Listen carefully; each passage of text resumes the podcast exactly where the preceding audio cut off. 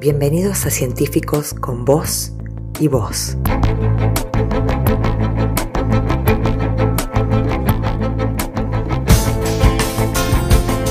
Podcast del Ministerio de Ciencia y Tecnología de la provincia de Córdoba.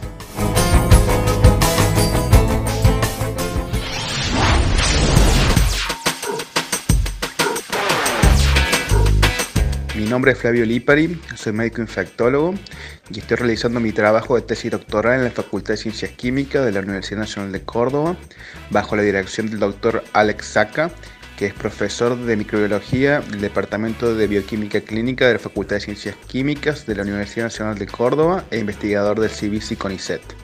El tema de investigación de mi tesis doctoral es la caracterización clínica, epidemiológica y microbiológica de las bacteriemias causadas por enterobacterias productor de carapa masa. Es decir, estudiamos con profundidad las infecciones de la sangre causadas por bacterias que habitan en el intestino humano y tienen la particularidad de haber adquirido resistencia a la mayoría de los antibióticos que comúnmente se utilizan para tratar dichas infecciones. Para nuestras investigaciones contamos con la participación del Hospital Privado Universitario de Córdoba y del Hospital Ferreira, donde llevo a cabo mi trabajo asistencial en el Servicio de Enfermedades Infecciosas. En el actual podcast me voy a referir a un tema de mucha utilidad que aún se encuentra poco estudiado y que estamos observando con preocupación en los últimos meses, como es la aparición de infecciones por enterobacterias extremadamente resistentes a los antibióticos también conocidas como superbacterias, que complican y agravan los cuadros de pacientes internados con COVID-19. Las bacterias son organismos microscópicos, una de las formas de vida más antiguas y primitivas de nuestro planeta. Muchos tipos de bacterias conviven con los seres humanos, principalmente en la piel, en la boca y en los intestinos. Tal es así que se estima que nuestro cuerpo es más células bacterianas que humanas. Estas bacterias que se asocian al cuerpo humano forman lo que se denomina nuestra microbiota y en general son benéficas ya que colaboran en procesos fisiológicos importantes como es la digestión. También ayudan a mantener estimulado y alerta nuestro sistema inmune y compiten con las bacterias peligrosas que intentan colonizar nuestros órganos. Además, las bacterias eh, son de utilidad para la producción de alimentos como quesos y yogures o incluso para la producción de medicamentos y vacunas. Solo un pequeño porcentaje de las bacterias que existen tienen capacidad de causar enfermedades y de ser un problema para las personas. Sin embargo, hasta las primeras décadas del siglo XX, estas enfermedades constituían la, principal causa de muerte humana. Desde hace aproximadamente 80 años contamos con una herramienta fundamental para combatir las infecciones por bacterias, que son los antibióticos, que permitieron salvar millones de vidas humanas y gracias a los cuales las principales causas de muerte humana en la actualidad son enfermedades no infecciosas, como es el cáncer, las enfermedades cardíacas o los accidentes cerebrovasculares. Los antibióticos se utilizan para tratar diferentes tipos de infecciones, como son la neumonía, la infección urinaria, diarreas, meningitis o infecciones en la sangre, conocidas estas últimas como bacteriemias. Con el transcurrir del tiempo y por su uso masivo, algunas bacterias han ido adquiriendo resistencia cada vez más a los antibióticos. Tal es así que hoy hablamos de bacterias multiresistentes, extremadamente resistentes o incluso panresistentes, cuando son resistentes a todo tipo de antibióticos. Frente a estas bacterias, las opciones de tratamiento antibiótico son muy pocas, a veces incluso no hay opciones, lo que trae como efecto negativo mayores tiempos de internación, mayores costos y mayor mortalidad de los pacientes por causas infecciosas. De mantenerse las tendencias actuales, se estima que para el año 2050 van a morir más de 10 millones de personas eh, por año debido a infecciones por microorganismos resistentes. Esto significaría un gran retroceso ya que las enfermedades infecciosas podrían ser nuevamente la principal causa de muerte humana, como era hace 100 años. Por lo tanto, las principales instituciones de salud pública a nivel mundial, como la OMS, la OPS y otras, están desarrollando muchas iniciativas y programas para concientizar sobre este problema y tratar de frenar o, mejor aún, hacer retroceder la diseminación de la resistencia a los antibióticos. A finales del año 2019 surgió un nuevo virus llamado SARS-CoV-2 que es responsable de la pandemia de COVID-19 que estamos transitando actualmente y que ya ha causado casi 4 millones de muertes, haciendo colapsar los sistemas de salud pública, incluso en países ricos y desarrollados, y alterando drásticamente nuestra forma de vida ante la necesidad de instaurar confinamientos estrictos para tratar de frenar los contagios por este virus.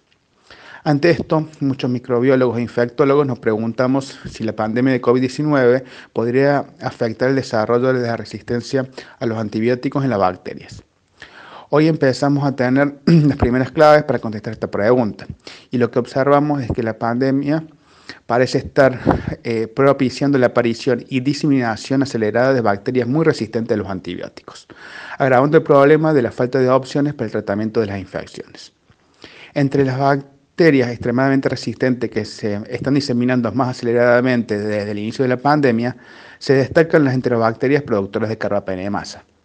Muchas de ellas se han vuelto extremadamente resistentes y complican a los pacientes internados por COVID-19, causando infecciones graves y de elevada mortalidad, como las bacteriemias o las infecciones de la sangre. Las enterobacterias productoras de carbapenemasa son resistentes a los carbapenems, que son antibióticos de última generación y una de las mejores opciones frente a las bacterias multiresistentes.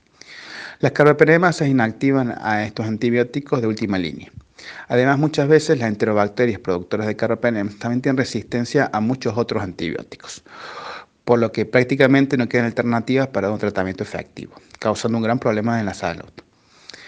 Dentro de las infecciones causadas por las enterobacterias productoras de carbapenemasa, una de las más graves son las bacteriemias, que como mencionamos son las infecciones de la sangre. Estas infecciones tienen una mortalidad muy elevada, de alrededor del 50%, y aparecen en general en pacientes gravemente enfermos, muchas veces cuando están en terapia intensiva. Debido a su gran capacidad de resistir a la mayoría de los antibióticos, estas bacterias son llamadas superbacterias. La más frecuente en nuestro medio se llama Klebsiella pneumoniae, productora de carbapenemasa tipo KPC lo cual puede tratarse exitosamente con un antibiótico muy nuevo y aún poco utilizado en nuestro país, aunque muy caro, llamado Ceftazidima avibactam. La infección por el coronavirus SARS-CoV-2 se presenta como un cuadro clínico que puede ir desde un paciente asintomático, pasando por síntomas leves, aproximadamente el 80% de los casos, y pudiendo llegar a síntomas graves como dificultad respiratoria con necesidad de hospitalización, terapia intensiva y el uso de respirador. El coronavirus ha realizado una gran presión sobre el sistema de salud pública, aumentando en gran medida la cantidad de pacientes hospitalizados, la necesidad de, de unidades de cuidados críticos y también el uso masivo de antibióticos.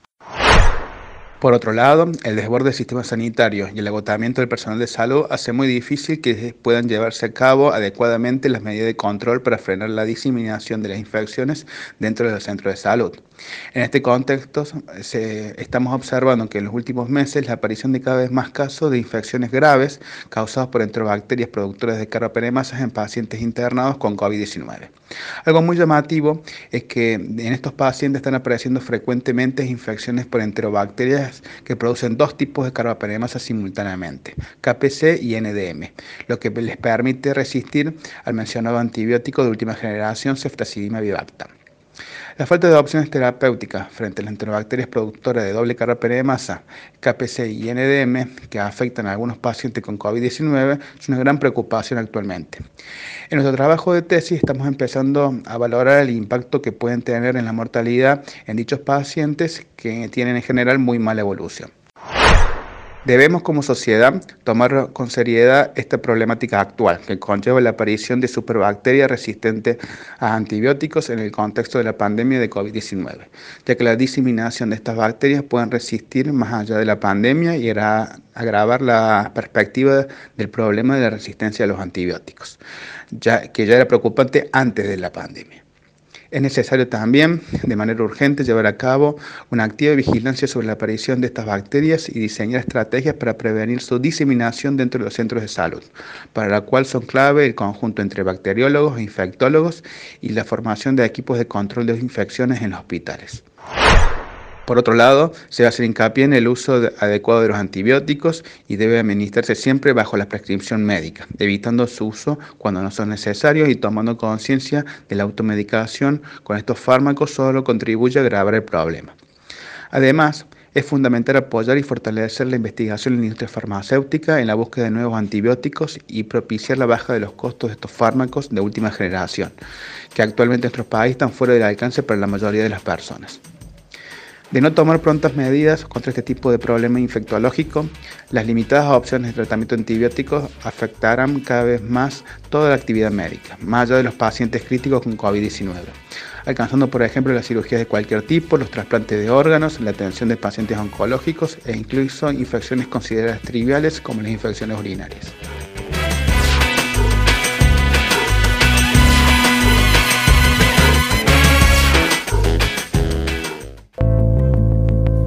Esto fue Científicos con Voz y Voz. Una propuesta de divulgación científica para que investigadores e investigadoras de Córdoba compartan sus saberes, aprendizajes y conocimientos. Más información en el sitio web del Ministerio de Ciencia y Tecnología Provincial, minsit.cba.gov.ar.